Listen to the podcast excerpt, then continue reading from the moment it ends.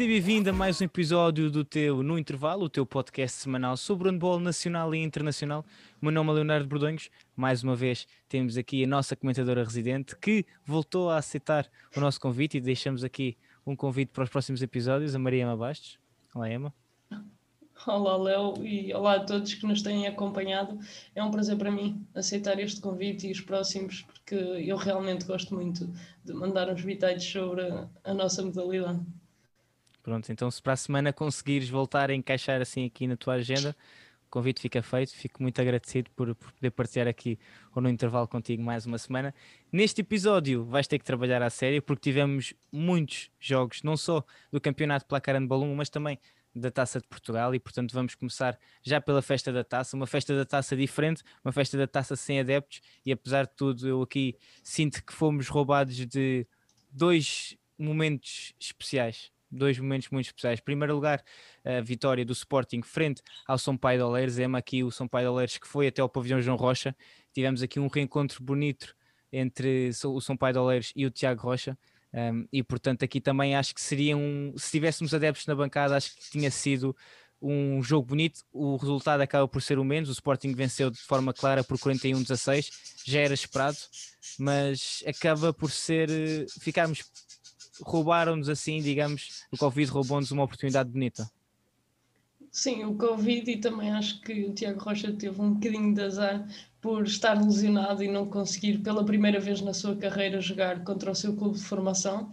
Nunca tinha tido hipótese para o fazer e desta vez quando a hipótese apareceu teve o azar de se lesionar, mas foi bonita a homenagem que existiu no intervalo do jogo entre o Tiago Rocha e o Sampaio de Oleiros e acho que que lá está, e como tu dizes, vimos um jogo da taça e os jogos da taça têm sempre, uh, apesar do resultado ser muito desnivelado, são sempre interessantes e bonitos de se ver, porque vimos nos jovens de São Paulo de Oleiros muita vontade de mostrar aquilo que sabem e os jovens do Sporting também tiveram a oportunidade de mostrar o seu valor e alguns deles conseguiram, nomeadamente o Duarte Seixas, que, que teve uma excelente primeira parte, e o Tomás Ferreira, uma grande segunda parte também. E do lado de São Paulo quero destacar o guarda-redes Ruben Souza, que, que teve uma excelente exibição.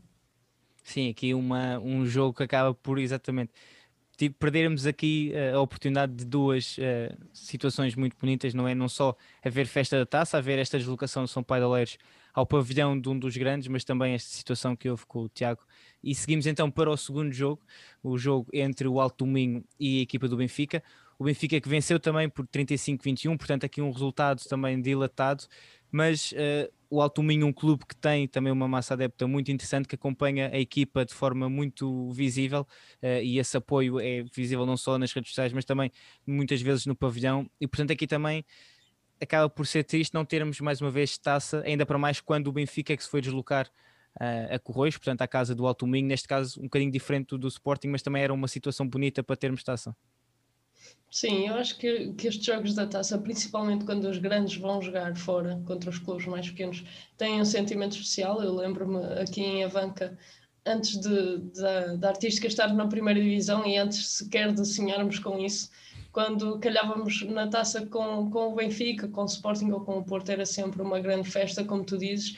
O pavilhão rebentava pelas costuras e acho que isso é bonito e faz falta. Acho que todos os adeptos da modalidade têm, têm sentem falta disso e têm saudades desses momentos que, que ficam na memória e eu tenho gravado na memória esses jogos de quando era pequena não, porque eu pequena ainda sou, mas quando era mais novinha uh, gostava muito de ver esses jogos e, e acho que, que faz falta. Sim, aqui em relação a este jogo também deixar um agradecimento ao Alto Minho por nos ter permitido estar no jogo.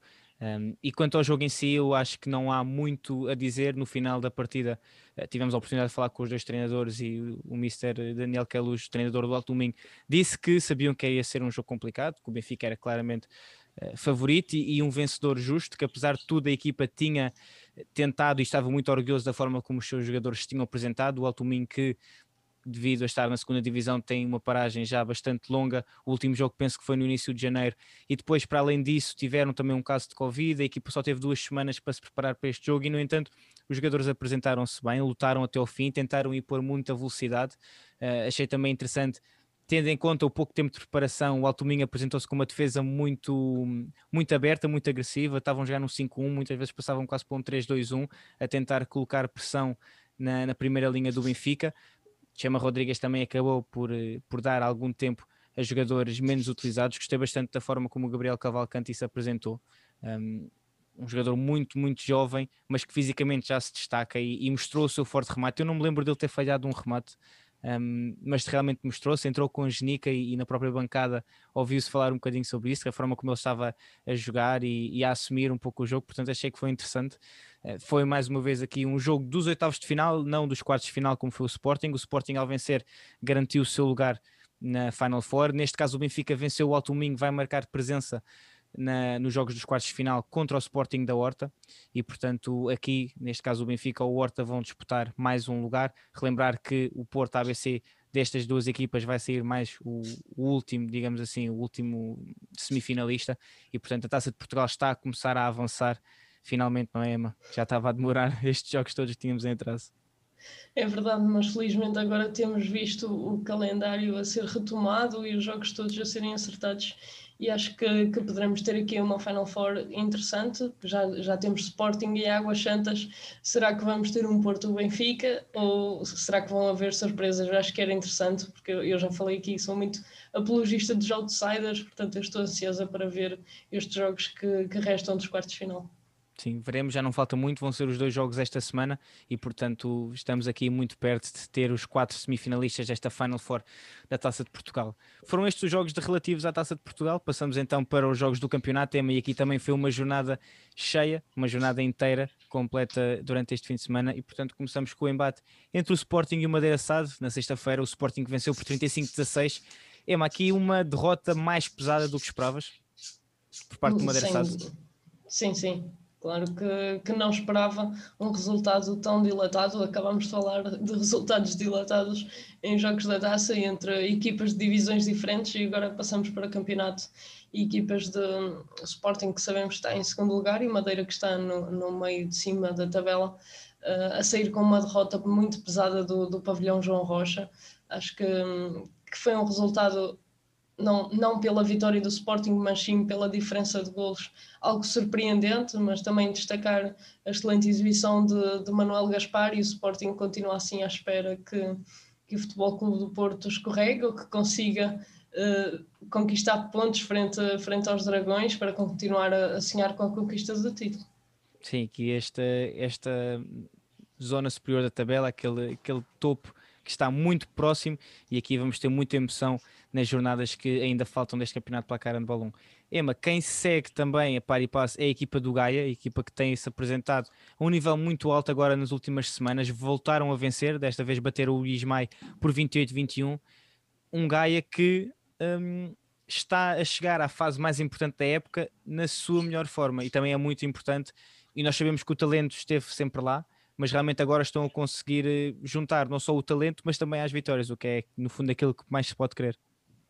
Sim, o Gaia realmente não, não teve um bom início de época e nós falámos inúmeras vezes que, que sabíamos da qualidade, mas que não estavam a conseguir demonstrá-la e a partir do momento que o Gaia conseguiu, acho que foi aquele jogo em casa com o Benfica que apesar de perderem conseguiram estar sempre na luta e o Benfica teve que soar muito em Gaia para vencer.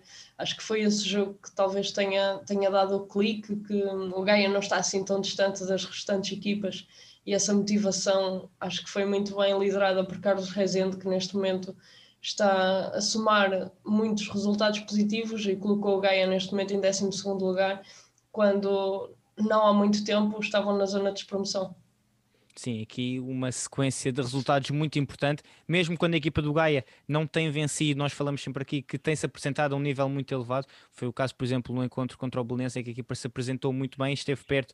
No entanto, naquela fase final faltou aquela ratice, aquela, aquela experiência, e neste caso a equipa está a conseguir agora vitórias importantes e é realmente frisar a forma como tem subido na tabela. Quem continua a passar uma fase complicada é a equipa do Boa Vista, que nesta, nesta jornada perderam frente ao Vanca por 26-34, e a McKay também tem apresentado algumas dificuldades, mas conseguiu voltar a vencer. Foi o Águas Santas que bateu o Póvoa por 31-27, mas aqui mais uma vitória muito suada, mas também muito importante para o Águas Santas.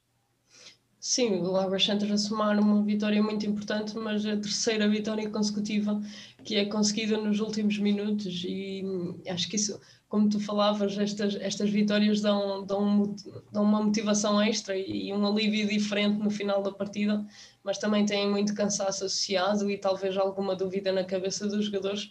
Mas também sabemos que o Povo é uma equipa que está a fazer um excelente campeonato e que não é um adversário fácil para ninguém e portanto o Águas Santas conseguiu conquistar uma vitória, apesar de não tranquila, os quatro golos talvez não demonstrem a dificuldade que o Águas Santas teve durante o jogo, mas é uma vitória que é importante para as suas contas e, e continua assim no quarto lugar e a lutar por um lugar nas competições europeias. Sim, sabemos que os campeonatos são maratonas, não são sprints. Aqui a equipa do Águas Santas, como tu tens dito, tem passado por alguns momentos complicados, daí também ter saído o próprio treinador. Aqui a alteração de treinador sabemos sempre que também é um período complicado. Uh, no entanto, a equipa tem conseguido aqui vitórias muito importantes, tal como tu dizes. Dar aqui também uma palavra ao povo que continua a mostrar toda a sua qualidade, continua a mostrar que é uma equipa muito difícil, seja em casa, seja fora. Aqui neste caso não conseguiu vitória, quem venceu foi o Águas Santas por 31-27. Quem também ganhou em casa foi o Benfica, que bateu o Boa Hora Ema por 32-25 um momento que houve de maior tensão quando o Dano Garcia, o atleta do Boa Hora, caiu, lesionou-se nas costas e, portanto, depois houve até um momento caricato da, da queda da, da queda da maca e, portanto, também aí acabou por ser um momento que passou nas redes sociais, mas deixamos já aqui as melhoras ao Dano Garcia, e o próprio clube já anunciou que, que ele já estava em casa depois desse, depois desse momento, já estava em casa, já estava a recuperar. Aqui uma vitória importante também para o Benfica por sete golos frente neste derby, não é? Que é um derby de Lisboa também. Sim, trata-se de um derby de Lisboa e deixa-me desde já desejar as melhoras ao Dano. Fiquei feliz por saber que, que ele se encontra bem. Agora será uma questão de, de recuperar, mas uh, estando tudo bem é o mais importante. E tal como referes neste derby de Lisboa, o Benfica, como favorito a conseguir confirmar esse mesmo favoritismo e a conquistar uma vitória por sete bolas frente ao Boa Hora que está a ter algumas dificuldades neste campeonato, mas que acredito que tem equipa para, para lutar e garantir a manutenção antes de, das últimas jornadas. Sim, aqui se falamos de um topo da classificação que está totalmente por aberto, aqui o fundo da tabela também vai ter muita incerteza. Temos aqui vários clubes que matematicamente ainda têm a possibilidade de se manter eh, na primeira divisão e, portanto, vamos ter aqui umas últimas jornadas de muita tensão, mas também de muita emoção, que no fundo é aquilo que nós todos, os adeptos do handball, queremos ver.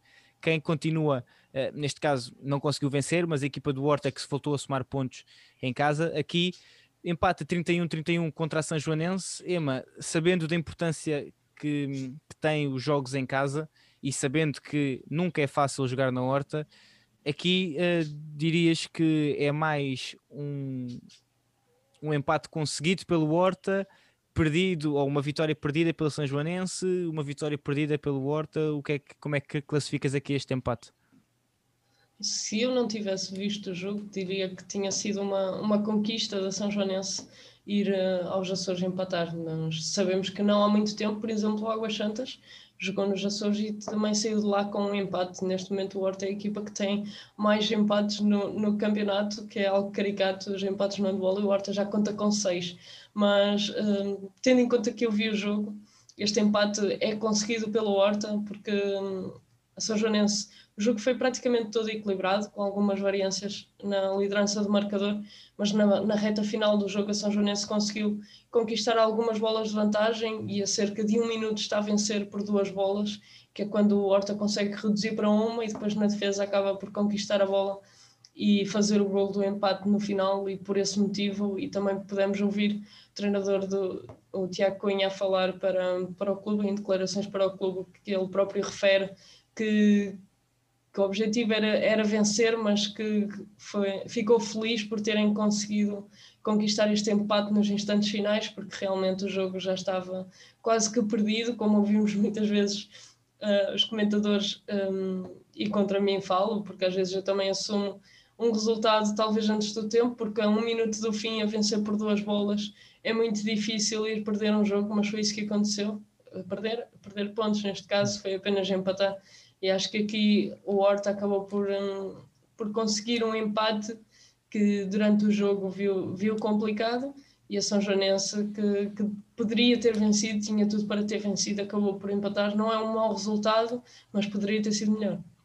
Sim, e acho que se alguém pode falar de conseguir ainda dar a volta a resultados quando tudo parece que está perdido, entre aspas, é a seleção nacional e portanto realmente aprendemos que, que contas só se fazem no fim, mas sim, aqui aquilo que seria um resultado, eu dizia quase crucial, não diria crucial, mas muito, muito, muito importante para São Joanense. Uma vitória na Horta, concordas que seria aqui muito, muito importante para aquilo que resta da época da São Joanense? Sim, claro que, que a São Joanense ir vencer a Horta se calhar não é não era um jogo que estava não é um jogo fácil e conquistar esses pontos seria muito importante ainda para mais nesta fase do campeonato quando a São Joanense ainda se encontra nos lugares de despromoção, embora com um jogo a menos do que o Boa Hora, mas estes, estes três pontos ao invés de dois, ou seja, este ponto a mais poderia fazer a diferença, um, mas essas contas só se poderão fazer no fim. Mas o que é certo é que dois pontos também serão sempre melhores do que apenas um. Sim, claramente. Tal como tu dizes, as contas só se fazem no fim. Quem uh, continua a fazer contas, mas é a somar vitórias, é neste caso o Porto, que venceu o Vitória por 37-28. Temos aqui mais um triunfo do Porto, uma vantagem que mostra realmente a forma como a equipa se apresentou. Um, não há muito a dizer em relação a este jogo, não? Foi um jogo, acho que a Porto, o Porto conseguiu, conseguiu mais uma vez vencer por uma vantagem confortável, mas acho que foi um jogo interessante de se ver. O Vitória apresentou-se bem, apesar de achei interessante, João Galego Garcia não, não colocou em jogo nem Ruben Santos nem Pedro Martins. Uh, talvez por lesão, e já na próxima quinta-feira tem um jogo importante e assim do seu campeonato frente ao Horta, e talvez por isso o treinador tenha decidido fazer alguma gestão, mas o Vitória entrou muito bem e conseguiu estar na disputa do jogo durante algum tempo, depois claramente que o Porto conseguiu conquistar algumas bolas devido a falhas técnicas dos jogadores do Vitória e não perdoou conseguir conseguiu logo conquistar aí alguma vantagem foi gerindo, mas acho que foi um jogo interessante e bem disputado. Sim, aqui um Vitória que vai ter então esse jogo muito importante agora na quinta-feira. Aqui o Porto que volta a vencer, continua invicto no campeonato e, portanto, tal como tu falámos há pouco, o Sporting que espera que o Porto deslize e ainda vamos ter aqui jogos importantes não só para o Porto, mas como Sporting e, portanto, o campeonato continua em aberto. Até podemos ainda colocar aqui o Benfica, que apesar de tudo tem neste momento um caminho mais difícil, não, não depende totalmente de si, sabendo que ainda tem uh, jogos difíceis e e que já tem duas derrotas, o que vai ser muito difícil que os seus adversários também percam pontos assim, mas o campeonato continua totalmente aberto, tal como continua ali aquela luta pelo quarto, quinto lugar, Ema, o Belenenses que bate um ABC 36-24, portanto vemos um Águas Santas a vencer, vemos um Belenenses também a seguir atrás, a vencer jogos, aqui uma vitória também em casa e com uma vantagem, não sei se concordas comigo, que sequer não esperaríamos, apesar de e se falamos de um Gaia atravessar um bom momento, também podemos dizer que este ABC está a atravessar um, se calhar, um momento mais difícil da época até agora. Sim, sem dúvida que o ABC está, está com algumas dificuldades e este jogo em Belém acabou por demonstrar isso, apesar de uma primeira parte relativamente equilibrada, com o Belenenses não conseguia disparar muito no resultado, mas depois, claramente, na segunda parte o Belenenses foi muito superior e o ABC não teve argumentos para continuar a disputar o jogo e eu acho que não quero ser injusta com este plantel do ABC, porque eu já referi aqui que no início da, da época, quando vi o plantel, julguei que o ABC não fosse capaz de fazer, se calhar, metade daquilo que já fez este ano.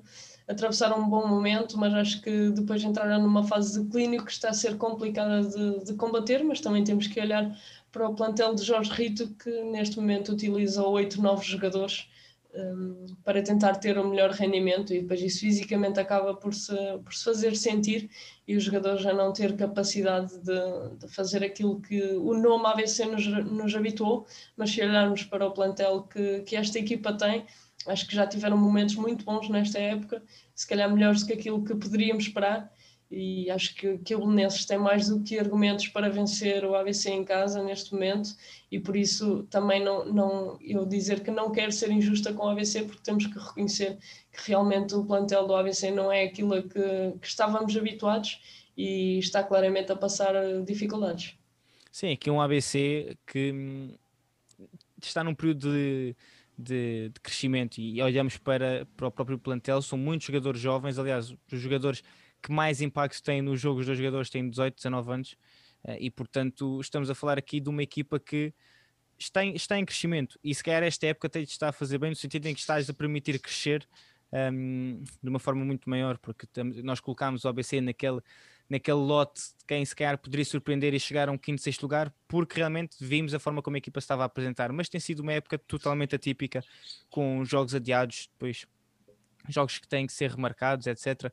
E portanto, apesar de tudo, a equipa tem apresentado um nível muito bom. Agora, é tal como tu dizes, a partir do momento em que se tenta fazer uma rotação mais curta, e quando falamos de jogadores também jovens é, é, difícil e quando neste caso falando contra o Belenenses é, é, uma equipa que neste momento tem outros pergaminhos tem outras, tem outras possibilidades e portanto aqui eu não diria que se calhar a derrota não é surpreendente mas se os números aqui uma derrota por, por, 8, por, por 8 golos não uh, por mais, por 12 golos é, esse que é uma derrota demasiado extensa ou uma diferença demasiado grande para aquilo que esperaríamos mas são duas equipas neste momento em, em, momentos totalmente diferentes, não só da época, mas também do, do seu plano para o futuro. Não sei se concordas comigo. Sim, concordo sem dúvida. Acho que complementaste aquilo, aquilo que era a minha ideia, aquilo que eu tentei explicar e acho que, hum, que foi sem dúvida uma, uma vitória, acho que normal de, da parte do Belenenses, mas por um diferencial que não, não era de esperar. Sim. Foi então esta a nossa jornada do campeonato pela cara de 1, portanto um campeonato que continuamos a ter surpresa, um campeonato que continua em aberto desde o topo da classificação até ao fundo da tabela classificativa, portanto vamos ter muita emoção até ao final do campeonato, seja em, em qualquer um dos extremos do campeonato, portanto vamos ter aqui ainda muita intensidade, muita incerteza até ao fim e nós vamos continuar aqui a acompanhar tudo o que se passa semana após semana. Emma, antes de terminarmos, deixarmos aqui uma mensagem, mais uma mensagem de força, esperamos desta vez uh, que funcione um bocadinho melhor, que a outra não funcionou, mas deixarmos aqui uma mensagem de força à nossa seleção feminina, apesar de tudo, e quem viu o jogo contra a Alemanha à primeira mão sabe que foi uma derrota dura, mas que apesar de tudo a seleção lutou.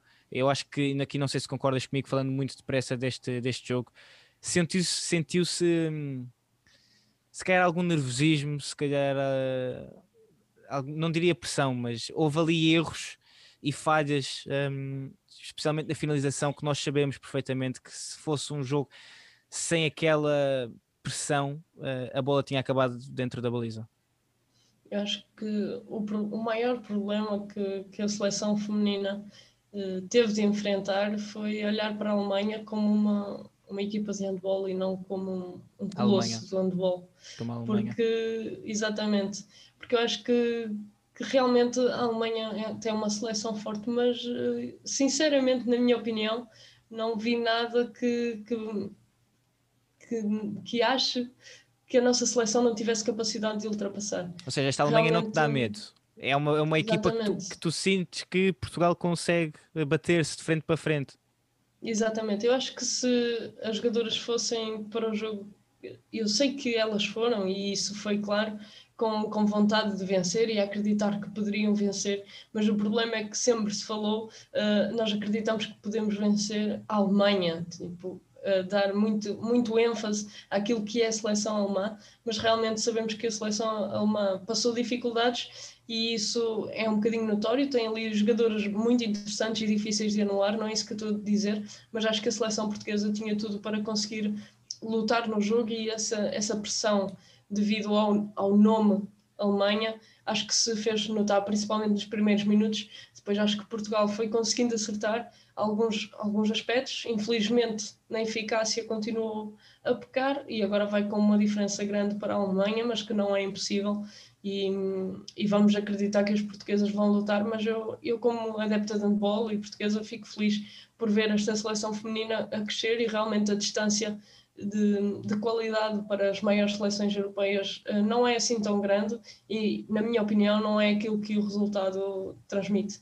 Sim, realmente foi pena aquele último gol da Alemanha já nos últimos segundos, porque realmente uma diferença de 4 golos tinha sido muito mais fácil e seria muito mais fácil agora de dar a volta no jogo da manhã, terça-feira, em que Portugal vai jogar.